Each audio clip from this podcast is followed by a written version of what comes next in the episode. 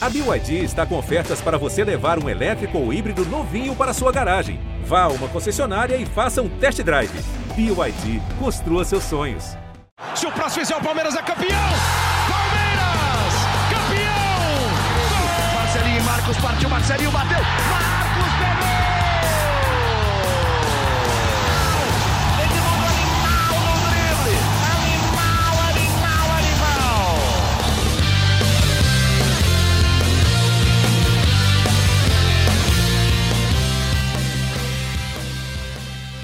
Palestrinas e palestrinos, começando mais um GE Palmeiras, o seu podcast aqui do GE. Globo, sobre tudo do Verdão. Hoje é segunda-feira, dia 6 de março, e a gente está gravando depois do Palmeiras empatar com o Guarani em Campinas, no Brinco de Ouro, e garantir a melhor campanha da fase de grupos do Campeonato Paulista. O Palmeiras está invicto, não perdeu para ninguém e deve, muito provavelmente, decidir todos os jogos, quarta, semifinal, no Allianz Parque, para a gente falar muito dessa campanha do Palmeiras na primeira fase, na fase de grupos, falar um pouco sobre os jogadores que foram bem nessa, nessa primeira fase, falar provavelmente, a gente ainda está esperando a informação oficial, mas a gente está gravando agora 3h31 e ainda não saiu de forma oficial os, os, os lugares das partidas e horários da próxima fase das quartas de final, mas assim que a informação chegar, a gente vai, a gente dá também durante a gravação deste podcast. O Palmeiras então tem a melhor campanha, fez mais uma vez uma a primeira a melhor a melhor campanha igual ano passado, né? O Palmeiras foi o melhor do ano passado em 2022 e se sagrou campeão. Para falar muito dessa primeira fase, então, tem as companhias aqui de Emílio Bota, Thiago Ferres, nossos setoristas do GE, e de Leandro Boca, a nossa voz da torcida palmeirense. Hoje vamos começar com o Ferre, porque faz tempo que eu não vejo ele. Thiago Ferre, o Palmeiras fecha mais uma vez, então, a fase de grupos com a melhor campanha, jogando, Sim. acho que jogando um bom futebol. Não sei se Sim. deu show, mas jogou um bom futebol. E agora deve ser o favorito ao título do Thiago Ferri. E aí, tudo bem? Tava com saudade de você, hein? Fala aí, Lucas. Saudade é uma palavra forte, hein? um pouco de saudade. Não, um abraço para você, para o Boca, para o Emílio, quem ouve o podcast. É, eu até, minha análise, eu fiz uma leve comparação entre o Palmeiras de 2022 e o Palmeiras de 2023. Eu acredito que o Palmeiras de 22 chegou com um aproveitamento um pouquinho melhor, né? Eram dois pontos a mais, fez 30. O Palmeiras fez 28 uhum. nessa campanha.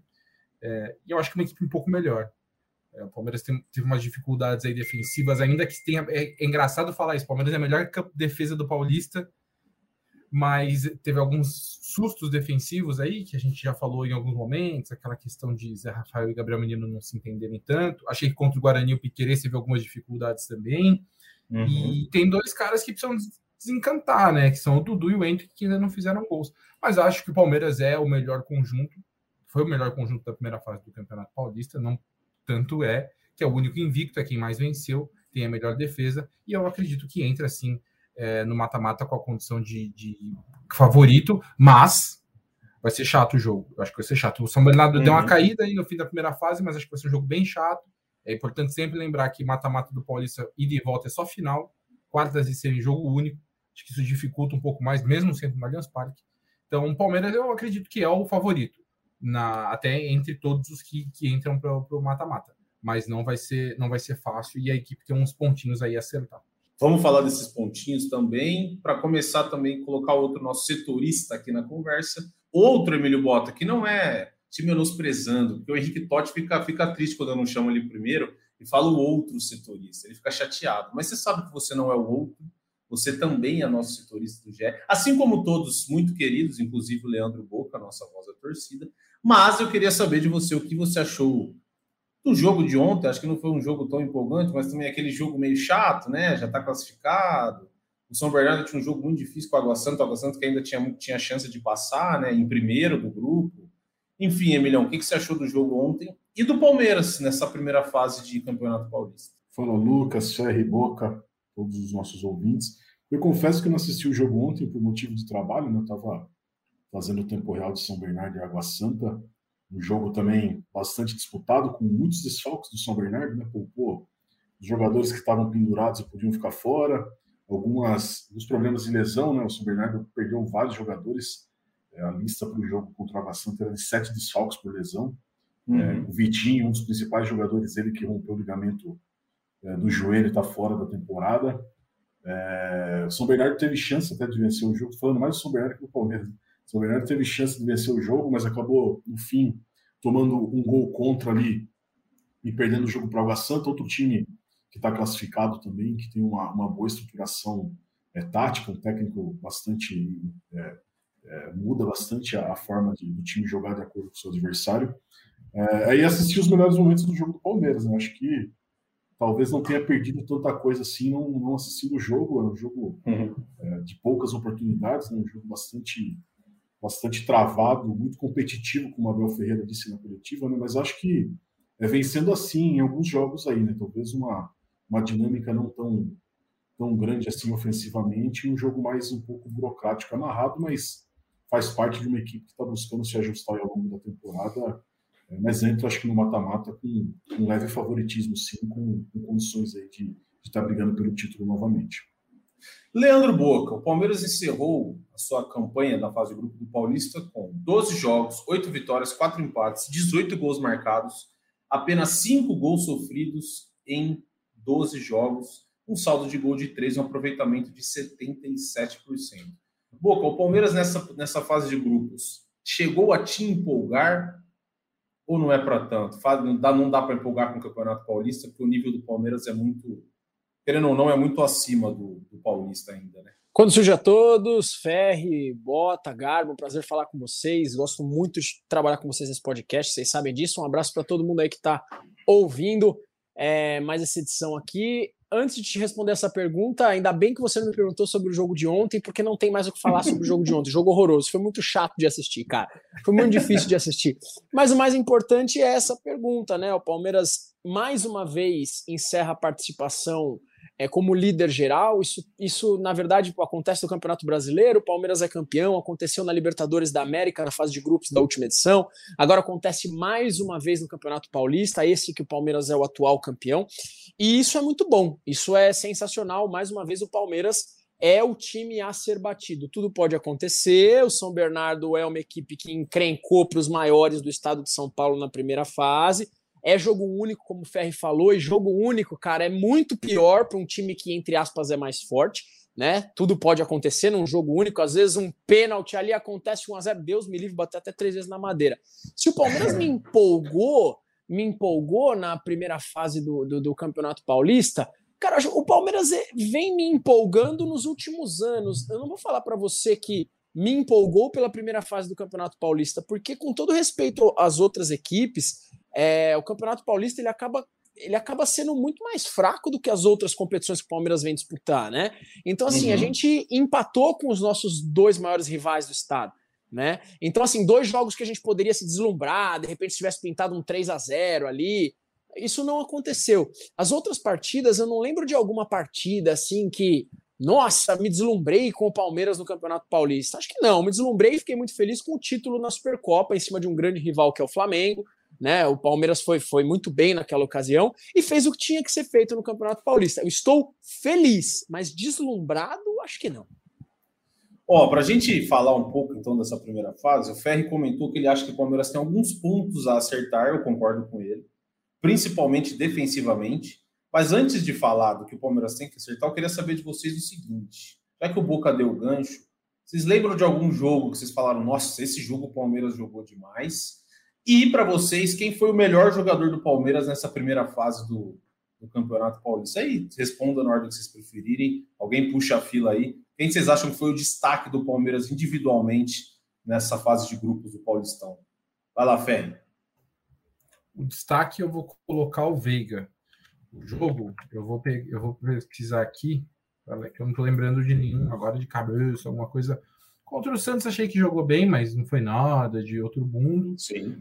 É, o Santos no Morumbi, cara, né? É, eu, eu, na verdade, assim, para mim, o melhor jogo do Palmeiras na temporada é, é contra o Flamengo, né, na Supercopa.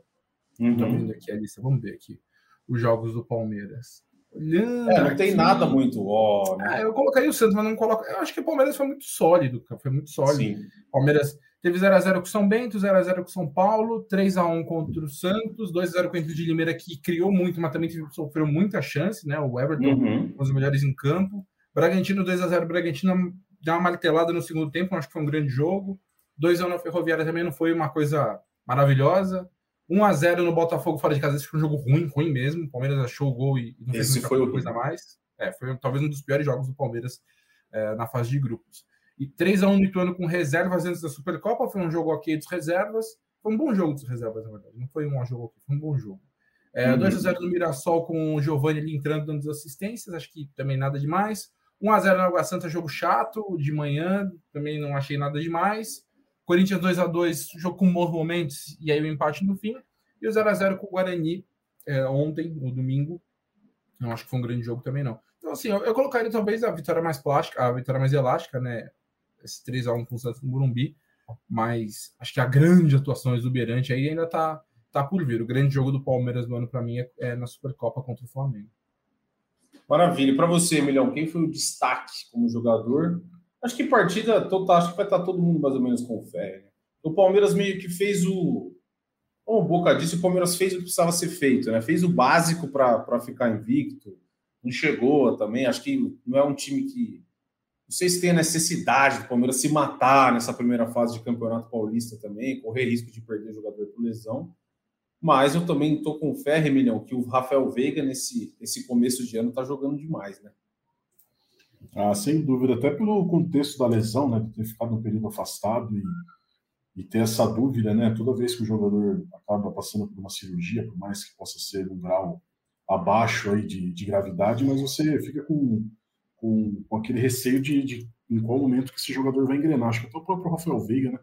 A gente conversou com ele bastante em Brasília lá, ele falou que ainda sentia dores, que ainda sentia é, limitação de mobilidade, que isso estava atrapalhando o desenvolvimento dele, principalmente na pré-temporada, mas que aquele período foi importante para que ele pudesse se soltar e voltasse a, a ter boas atuações e, e vem sendo o principal jogador nesse início de ano. Acho que também o Rony, é, provando aí a sua importância naquela função que a gente é, é, cansa de debater, que se deve jogar no centralizado mais pelas pontas, mas acho que o Rony tem um papel decisivo aí como, como finalizador, como um, jogador de área. Então, acho que são os dois uhum. jogadores que mais se destacaram nessa temporada.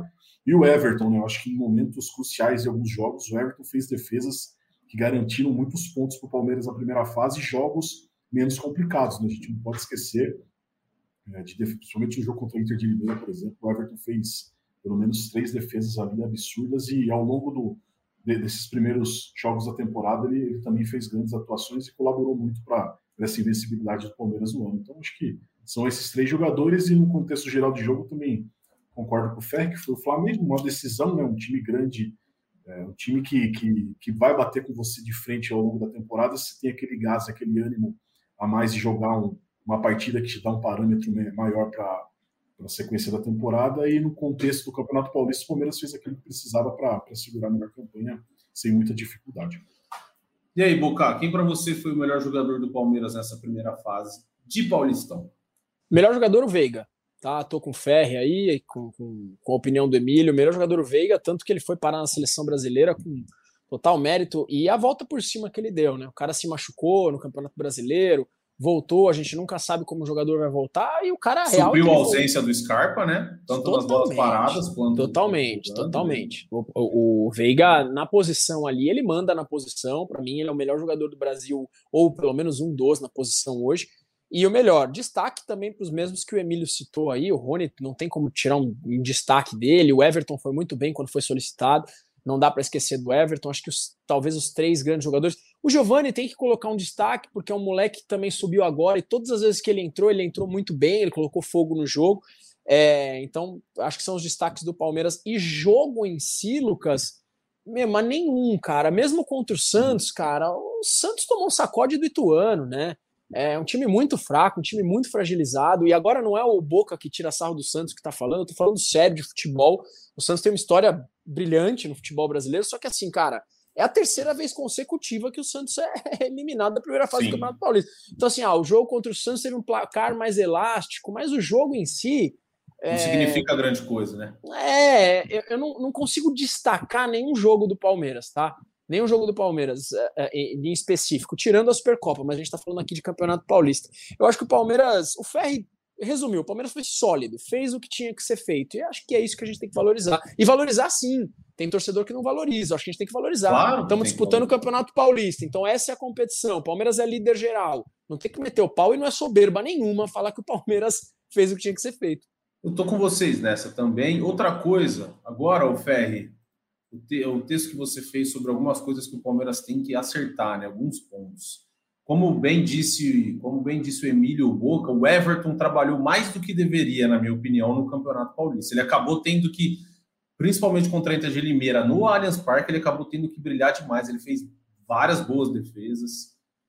Pra, a gente acho que acho que o ponto que o Palmeiras era um time muito sólido, ainda é um time sólido defensivamente, mas a gente não viu o Everton fazer tantas defesas assim em tantos jogos consecutivos, principalmente com adversários mais fracos, né, como é o Campeonato Paulista.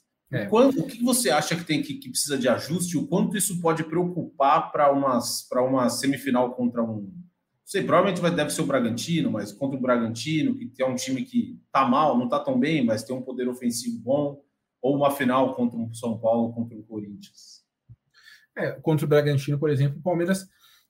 O Everton fez algumas defesas, né? O Bragantino martelou no segundo tempo, mas acho também que com muito em chutes de fora da área tal, né? Uhum. Por exemplo, contra o Corinthians, o Everton teve que trabalhar, foi mais difícil de, de conseguir encaixar a marcação. Esse jogo dentro de Limeira também foi Verdade. difícil de encaixar a marcação. É, para mim, passa muito ainda pela, pela reorganização do meio-campo do Palmeiras. Né? O Palmeiras não. Os cinco que tem no elenco é o Jailson, o Jailson não, não vem bem. O Abel até tentou colocá-lo de início como titular e logo desistiu disso. E aí entendeu que tinha que adaptar dois camisas oito para jogar juntos, que eram o Zé e o Gabriel Menino, fazendo uhum. o Zé ser o mais marcador. E o Zé era um meia, né? Para o Filipão, inclusive, o Zé era o reserva do Dudu. E hoje ele é o cara mais marcador do meio campo do Palmeiras, né? Então, eu acho que isso não é uma coisa que é simples de se resolver. Então, tem jogos de fato que a gente vê que o Palmeiras deixa um espaço muito grande na frente da, da, da área. É, o, o, Zé e o Menino eles ainda não têm esse encaixe que, por exemplo, tinham é, Zé e Danilo. E o Zé, ele, ele entendia, né? Ele, ele e o Danilo eles se entendiam bem. Eles tinham também de um fica e o outro vai, mas acho que eles se entendiam melhor. O Danilo tinha uma característica de que se precisasse fazer uma marcação individual no Renato Augusto, ele fazia, e hoje o Palmeiras não tem esse jogador, nem o Zé, nem o Menino, são caras que vão ficar caçando alguém o campo todo. Então, essa eu acho que é a principal questão. Tiveram alguns momentos ali que o, o Piqueires, ontem, por que falei ontem, o Piqueires teve alguma dificuldade, era um lado que o Zé estava mais próximo dele ali, o Dudu também, acho que os três não se entenderam muito bem na marcação. É, então, para mim, passa muito por isso, é fazer o time ser mais estável com essas duas opções. A gente sabe que tem toda a expectativa do Palmeiras contratar alguém, mas a janela pro Paulista, né? A janela fica aberta até daqui mais um mês, até o dia 3 de abril. Mas a janela para inscrever jogadores para mata-mata do Paulista fecha sexta. Pode fazer quatro trocas na lista. Posso ser desmentido aqui até quinta-feira, mas nada indica que o Palmeiras vai contratar alguém até sexta. Não tem nenhuma movimentação quente a esse ponto de porque aí você tem que contratar o jogador, regularizar o jogador e inscrever. Uhum. É muito difícil isso acontecer. Então, é, pelo que a gente está vendo, também não é, é, não parece que vai acontecer. O pessoal, pessoal, fala muito do Alan, por exemplo, do Atlético Mineiro, mas é, é, um nome que de fato assim é muito bem avaliado no Palmeiras e tudo mais, mas é uma negociação. Primeiro, o valor é muito alto, é um debate grande porque o Atlético não se mostra interessado em negociar com uma equipe do Brasil. Então, uhum. não seria um cara que você fala, ah, não, ele vai estar tá aqui para jogar contra o São Bernardo. Não, não vejo dessa forma. Então, esse é o principal ponto. Acho que se o Abel tivesse alguma coisa para tomar um cuidado maior aí para esse jogo das quartas de final, é esse encaixe do meio-campo aí à frente da defesa. E para você, Boca, o Palmeiras sofreu em alguns jogos defensivamente. O quanto isso, como torcedor, te preocupa? Fala, pô, chegar num jogo decisivo, às vezes, pô, você tem um. O Everton pegou muito contra o Corinthians, por exemplo, como disse o Ferri, e tem poder de fogo, os caras são um bom ataque. Tem o Renato Augusto, pô, a chance de ele pegar uma bola de fora da área e meter na gaveta é sempre, sempre grande. Quanto isso te preocupa para um para um mata-mata de Campeonato Paulista? Em primeiro lugar, eu queria falar que eu confio bastante no Abel Ferreira e eu acho que esses claro. pequenos esses pequenos deslizes, digamos assim, ainda vai ser acertado com o tempo. E é a né? hora de e também, Boca, só antes de você falar, é a hora, né? O Campeonato Exato, Paulista é, é, é você, tá, você tá colocando o time no eixo. É para isso, exatamente, é para isso. Eu acho que o Palmeiras perdeu uma peça aí fundamental na posição, principalmente nesse setor defensivo que é o Danilo. O Gabriel uhum. Menino voltou jogando muito bem, mas não é, o time não era com ele ali. Então o Zé Rafael mudou de posição e por aí vai. O Palmeiras ainda tem que se acertar. Se me preocupa, me preocupa um pouco. Me preocupa um pouco. Apesar do Palmeiras ter a defesa menos vazada, você citou aí são cinco gols que o Palmeiras tomou, só me corrija aí se eu, se eu falei alguma é coisa isso, errada. É é Palmeiras tomou cinco gols, mas assim, a gente assistindo os jogos, principalmente de dentro do campo, a gente via que o Palmeiras dava uns espaços que não dava em outros jogos no ano passado, por exemplo. O Everton foi muito solicitado. Ainda bem que nós temos o Everton e é possível ele ser solicitado, que ele vai dar conta do recado. A gente tem o Gomes, a gente tem o Murilo, a gente tem uma dupla sensacional. Só que a gente percebia que em alguns momentos, foi contra a Inter de Limeira, se eu não me engano, cara, o Palmeiras tomou uns sufocos ali, umas bolas que, que sobravam para os jogadores da, da Inter que não era para acontecer né? Me preocupa, me preocupa um pouco. Acho que o Palmeiras precisa de duas peças de reposição. Ainda mais agora sem o Atuesta, né? Um jogador que infelizmente sofreu a lesão que sofreu, que é uma lesão muito séria. É... E o Abel vai ter que trabalhar essa questão aí, porque, cara, com todo respeito às equipes do Campeonato Paulista, já já vem Atlético Mineiro, já já vem Grêmio, já já vem Inter, né? Então, assim, já já vem o Fluminense, já já vem os times da Libertadores da América, e essas equipes se encontrarem no Palmeiras alguma falha ali, é ali que eles vão tentar explorar para furar o atual campeão brasileiro. Informação. Diga lá, Fé. Diga. Saíram as datas. Palmeiras e São Bernardo abrem as quartas de final no sábado.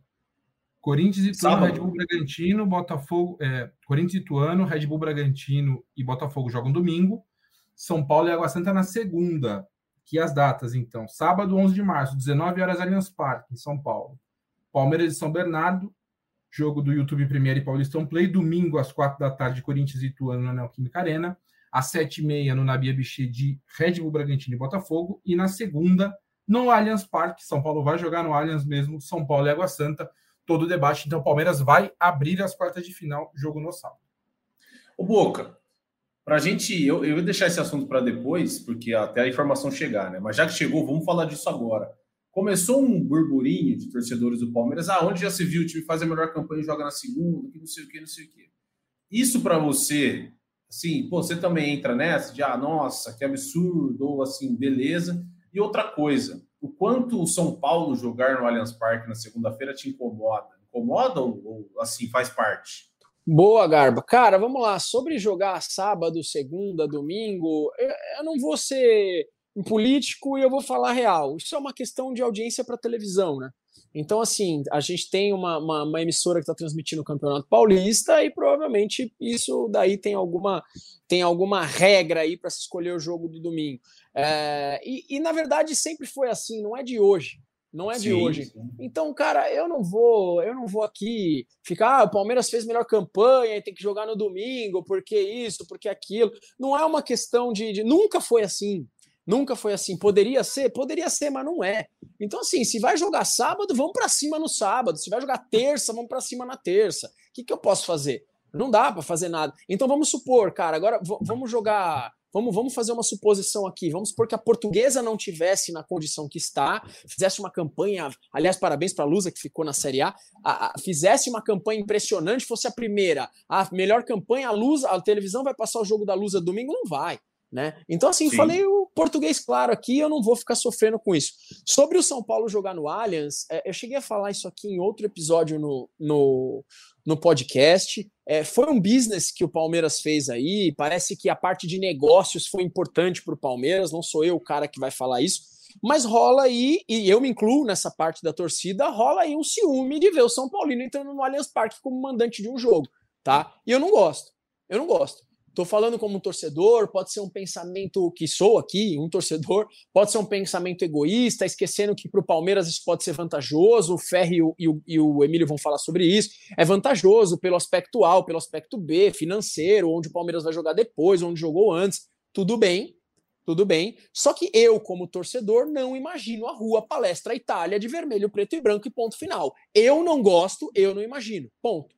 É, é uma rua muito característica, né? Uma rua que todos os bares têm um nome, que levam algum nome que envolve. A rua chama é Palestra Itália, cara. Sim, a rua chama Palestra Itália, é, é, de fato, de fato. E tem chance, né, Ferri Emílio, do, da semifinal ser Corinthians e São Paulo no Allianz São Ah, Paulo. não, ah, não, aí, aí não dá, aí não no aí Allianz. Parque. né? A chance Aí- existe, aí- existe? Existe, existe. O acordo, o acordo do, do Palmeiras com São Paulo, né, é, levava em conta, levava em conta al- al- alguns jogos que calhariam nos shows do Coldplay no, no Morumbi, né? E aí a, a se- as quartas de semifinal do Paulista poderiam acontecer é, com o mando de São Paulo fora do Morumbi. E aí tem esse acordo, né? A, a Lele e o Casares, eles estão tentando fazer essa mobilização aí, essa união entre os clubes. Eles tinham inicialmente uma pauta de, de retomada de torcidas mistas em clássicos, mas isso foi por água abaixo depois daquele confronto entre torcidas de Palmeiras e Corinthians uh, recentemente, e aí a, a, discussão acabou aqui no, no, futebol paulista, mas é uma, é, uma, é uma relação que os dois clubes, as duas diretorias tratam da seguinte forma, né? Se não podemos jogar em casa, qual é o melhor estádio que a gente tem para usar? O Rogério Ceni falou isso no, depois do jogo de domingo o melhor estádio para o São Paulo usar sem o Morumbi é o Allianz Parque. E o Palmeiras entende da mesma forma que o melhor estádio sem o, o Allianz Parque é o Morumbi. É, a gente viu o Palmeiras jogar muito na Arena Barueri e tudo mais. O Pacaembu é sempre bom lembrar, tá fechado. Era o segundo estádio do Palmeiras quando o, tinham shows no Allianz no começo da Arena. Então, eu imagino que a gente vai ver mais essa relação de Palmeiras jogando no Morumbi e de repente São Paulo Allianz em casos assim. E é bom lembrar o Palmeiras teria que pagar 250 mil reais de aluguel do Murumbi pelo jogo contra o Santos. É, se o São Paulo não utilizasse o Allianz Parque agora, como o São Paulo vai utilizar, é, o Palmeiras vai ter que pagar nada, o São Paulo também não vai pagar nada, né? Ficam elas por elas. É isso, é isso. Então, definidas as quartas de final. Para a gente já introduzir o assunto, Emilhão, o que esperar desse jogo aí, Palmeiras e São Bernardo? São Bernardo que fez a segunda melhor campanha né, do campeonato, não perdeu o clássico ganhou do Corinthians, ganhou do São Paulo, ganhou do Corinthians na, na casa do São Bernardo, ganhou do São Paulo no Morumbi e empatou com o Santos, mas o Santos fez um golzinho chorado de pênalti aos 90 e lá vai pedrada do jogo. Esperar desse confronto entre o Palmeiras e São Bernardo, agora então decidido no sábado, né? No Allianz Parque. Ah, sem dúvida vai ser um jogo é, que se o Palmeiras não entrar ligado, não tiver a preocupação, como vai ter, né? Obviamente que o Abel já deixou bem claro isso é um jogo que pode se complicar, né? O São Bernardo não à toa fez a segunda melhor campanha do campeonato, né? Um time bastante encaixado, um time que vai disputar a Série C do Campeonato Brasileiro. Obviamente que é uma outra realidade de futebol, de jogadores, de, de elenco, mas é um time bem encaixado, alguns bons valores ali. O, o Christian Barleta, inclusive, que pode ser reforço do Corinthians na sequência da temporada. Ontem mesmo ele perdeu, acho que uns dois ou três gols é, feitos, assim, que poderiam ter dado a vitória para o São Bernardo antes do Água Santa marcar o gol. João Carlos também é um centroavante a moda antiga, né? um, um típico grandalhão, um cara que faz um pivô interessante, tem um bom cabeceio muito forte, tem uma presença de área ofensiva muito boa. É um jogador aí que fez uma boa passagem no futebol carioca, está no São Bernardo, acho que na terceira temporada já, um jogador bem interessante. Tem Rodrigo Souza, um volante também que, que marca bastante. Então é um time bastante equilibrado, sim, em questão de, é, de formatação de time. Então Acho que requer um cuidado sim do Palmeiras, mas acho que tem tudo aí para o Palmeiras poder também é, sentir um pouco do, é, do nível daquele grupo que estava também, que foi o grupo que, que mais pontuou aí é, nesse regulamento meio estranho do Campeonato Paulista, mas que a gente é, já está cansado de saber que poderia acontecer de um grupo, os dois melhores times se enfrentarem, terem a melhor campanha geral, como no grupo do Corinthians ao mesmo tempo que brigavam pela classificação, três times brigavam para não cair, né? no caso Ituano, Ferroviária e São Bento. Mas são, são coisas que podem acontecer tudo para tentar fazer uma semifinal com os quatro grandes. Né? O Santos, pelo segundo ano, acabou não conseguindo a classificação, mas a gente deve ter o Bragantino também como, como um novo grande, aí, vamos dizer assim, por estar na Série A, fazendo essa, esse, esse quarteto na semifinal do campeonato. O Boca, é verdade que é um jogo difícil. O São Bernardo não perdeu nem não perdeu para os grandes de São Paulo. Não pegou o Palmeiras, é óbvio que é do mesmo grupo, né? Mas assim, é jogo duro, é jogo duro. Mas também tem que passar, né? Não tem essa de ah, ah, jogo duro, se perder, ok. Não, o Palmeiras tem que ir para a semifinal do Campeonato Paulista. Não tem esse papo de ah, jogo duro, mas se perder, tudo bem, né? Cara, vou, vou resumir aqui. E aquele negócio frase. que a gente já conversou, né, Boca? não é soberbo, não é nada, mas o Palmeiras não pode não, perder o São Bernardo. Não, não, esse papo de soberbo enche muito o saco, para. Uhum. Não, não, tem nada a ver. Cara, não adianta nada você ter feito a, a, a campanha brilhante de terminar o, a primeira fase do Campeonato Paulista invicto e líder geral se você for eliminado pelo São Bernardo nas quartas de final. Não adianta nada. Não adianta absolutamente nada. Não tem essa, cara. Tem que ganhar. E o torcedor vai ficar muito pé da vida se o Palmeiras não vencer. É lógico. É lógico. Tem que ganhar, tem que vencer. É, é um jogo difícil, tudo pode acontecer. Existe um, uma chance do São Bernardo passar pelo Palmeiras, é lógico, é um jogo único, realmente tudo pode acontecer, mas é muita hipocrisia o, o, o, o palmeirense não falar que o Palmeiras é favorito. Cara, é, é o São Bernardo contra o campeão brasileiro. Né? O Palmeiras tem que entrar em campo com seriedade é a segunda melhor equipe da competição. O regulamento é assim, apesar de eu não concordar, mas todos os clubes assinaram, então esse é o regulamento, infelizmente, que nós temos. Palmeiras Sim. tem que entrar com seriedade, um jogo difícil, no qual o Palmeiras é favorito, mas tem que confirmar o favoritismo. Porque o São Bernardo, para eles, cara, o título deles já foi esse. Pô, é o São Bernardo e eles conseguiram a segunda melhor campanha do Paulistão. Só que agora eles vão enfrentar o campeão paulista, o campeão brasileiro, o Palmeiras, dentro do Allianz Parque. E o Palmeiras tem que vencer o jogo, velho.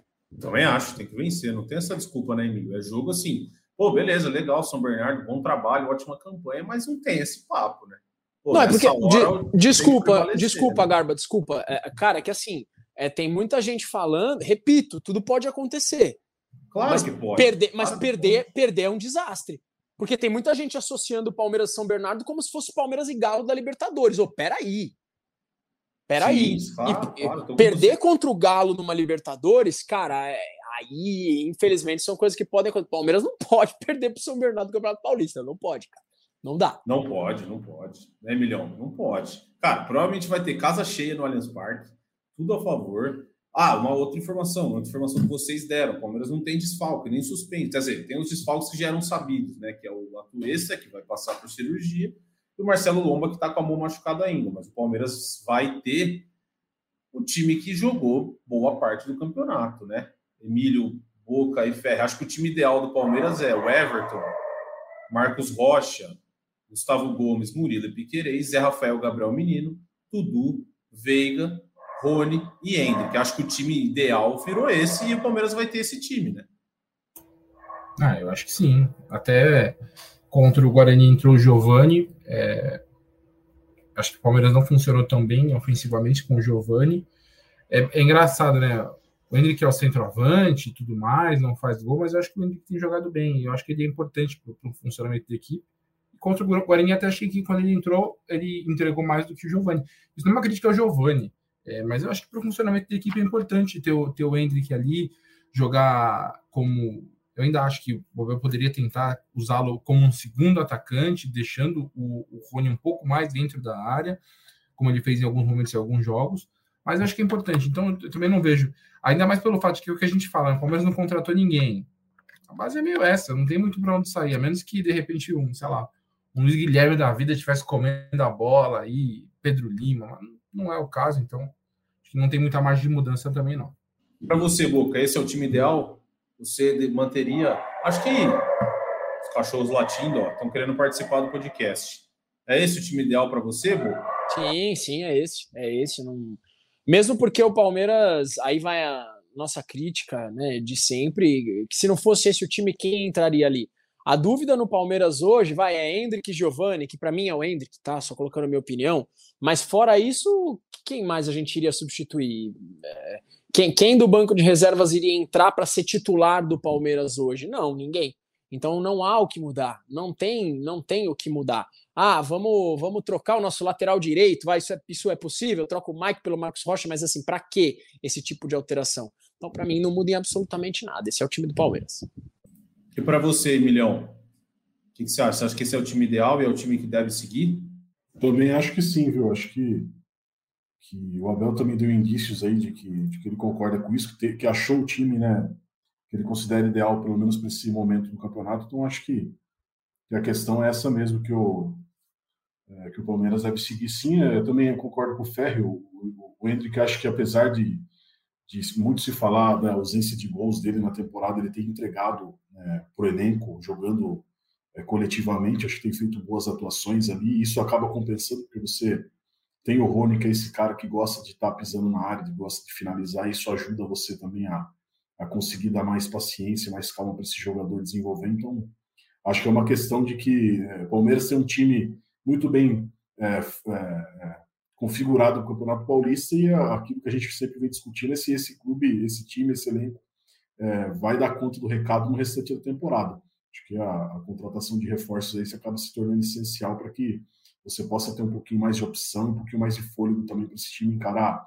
Campeonato Brasileiro, Copa do Brasil, Libertadores, são competições mais difíceis, competições que exigem um nível um pouco maior. Então, acho que é, nesse momento, para o Campeonato Paulista, esse é o time e acho que está muito bem servido. É isso, amigos. Acho que a gente falou de tudo. Ah, uma coisa que eu acho que a gente podia dar uma passada, Ferre Emílio principalmente, é o mercado do Palmeiras, né? Só para a gente falar um pouco do torcedor, o Ferre até comentou por cima que tem esse, essa, essa, esse interesse pelo Alan. Qual a situação atual do Palmeiras no mercado, por, principalmente por um volante, né? Que é o que mais preocupa a torcida.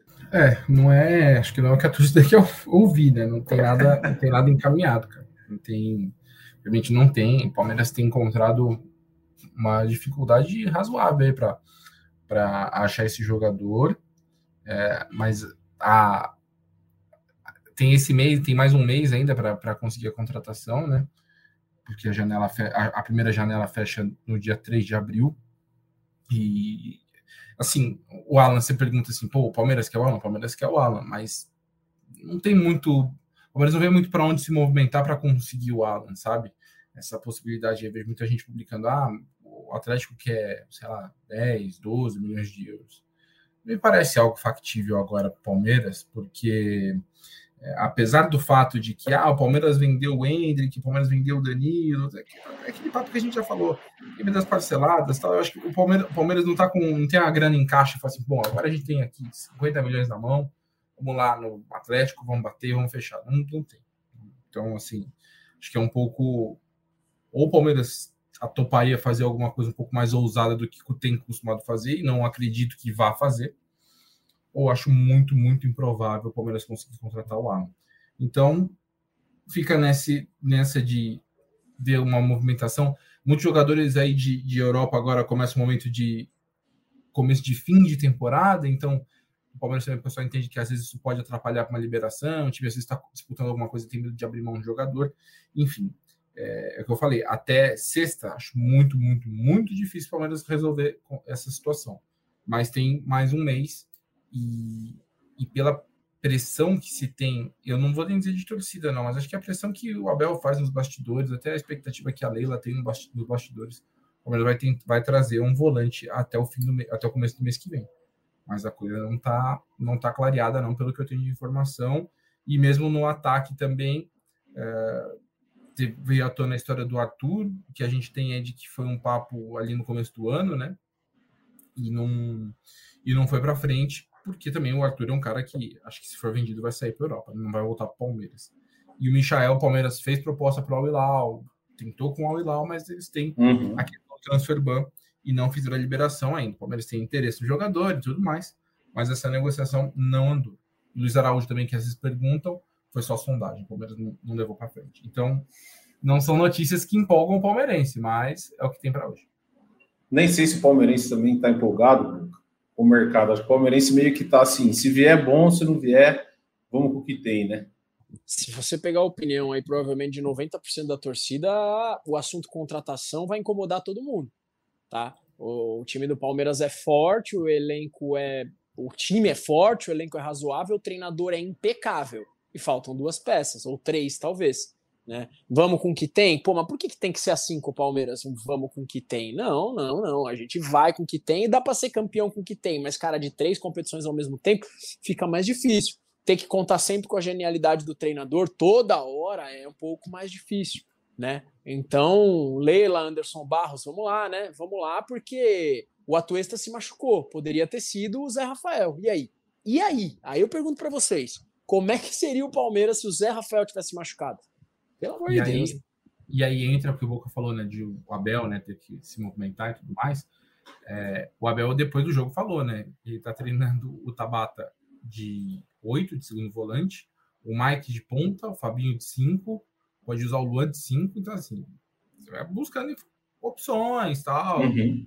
Portanto, mas chega uma hora que o cobertor fica curto demais, né? Sim. Palmeiras, agora que está tendo só paulista, semana cheia entre mata-mata, beleza, você vai levando do jeito que tá. Não tem lesão, né? As, únicas lesões foram a Tuessa, que foi um trauma no, no, joelho e o Lomba que quebrou a mão, mas daqui a pouco alguém tem uma lesão muscular, isso acontece e tal. E você vai ficando com cobertor muito curto. Se o Palmeiras de repente machuca aí Veiga e Dudu, por exemplo, uma dor de cabeça para o Abel.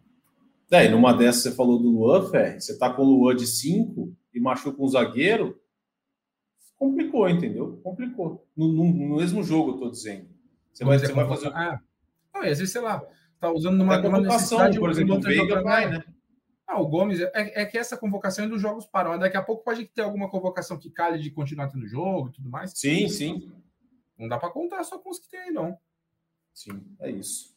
Bom, amigos, acho que é isso. Falamos de quartas de final, do jogo contra o Guarani, pouco, porque também nem como o Boca bem disse, nem tinha muito o que falar do jogo, um jogo bem chatinho em Campinas.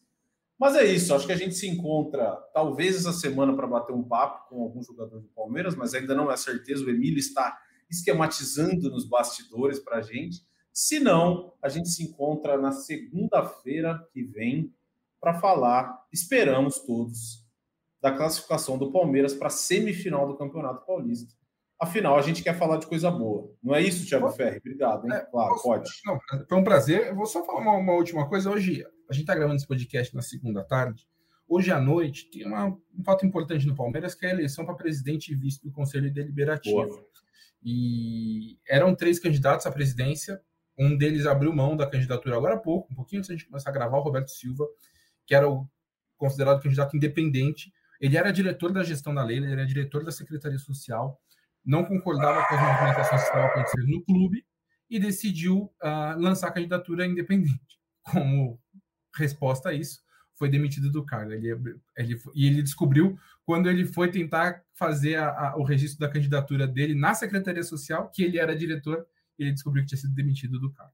Então, uh, o pleito hoje tem o Alcir uh, Ramos da Silva Júnior, que é o atual vice-presidente do Conselho Deliberativo. Ele é apoiado pela Leila Pereira, ela está fazendo todo um trabalho nos bastidores, né? Teve, um jantar para muitos conselheiros na quinta-feira para apresentar as propostas dele, e o Maurício Camargo, que é da UVB, é o candidato a vice da situação também. Pela oposição agora tem o Carlos Faedo, que é um cofista, uh, e o Felipe Jocondo, que é do Movimento Ocupa Palestra, o pessoal aí, palmeirense de rede social, está acostumado a ver bastante movimentação, um grupo bem engajado aí eh, nas redes sociais com opiniões sobre os bastidores do Palmeiras e que está crescendo. Então, a gente vai ter dois candidatos à presidência, dois candidatos a vice. Ah, por mais que estejam, entre aspas, chapas, os votos são soltos e secretos. Então, o conselheiro pode, se quiser, né? não acho muito, não vejo muito sentido, mas pode votar, por exemplo, no Auxílio e no Giocondo, ou no, no Faedo e no Maurício Camargo, enfim. E daqui a pouco, mais à noite, a gente vai ter o resultado. É uma, é uma votação importante, porque a situação está nadando de braçada no Palmeiras. Começou no Gagliotti, depois a máquina ganhou mais força ainda na gestão da Leila. Hoje a oposição está muito fragilizada. Então é uma chance, de repente, da oposição tentar ganhar um cargo importante, porque depois disso ainda tem a eleição para o COF, né, para o Conselho de Orientação e Fiscalização. Então a gente está acompanhando, mais à noite acompanhei no GE. Globo, a gente vai dar o resultado da eleição mas é algo bem importante. Para a situação, para manter esse controle total aí do clube, que tem acontecido desde que o Serafim Del Grande assumiu a presidência do Conselho em 17, ele não vai ser candidato à reeleição, mas apoia o auxílio. E a oposição tentando aí mudar esse, esse, essa situação da, da política do Palmeiras. Muito bom, Thiago Ferre. Sensacional o nível de detalhamento da situação. Perfeito. Obrigado. A gente se vê na segunda, certo? Espero, certo? A gente volta. próximo, próximo podcast estarei por aqui. Combinado. Emílio Bota, tamo junto. A gente se vê em breve também em mais um episódio do podcast. Valeu, muito obrigado. Sempre uma honra e até a próxima.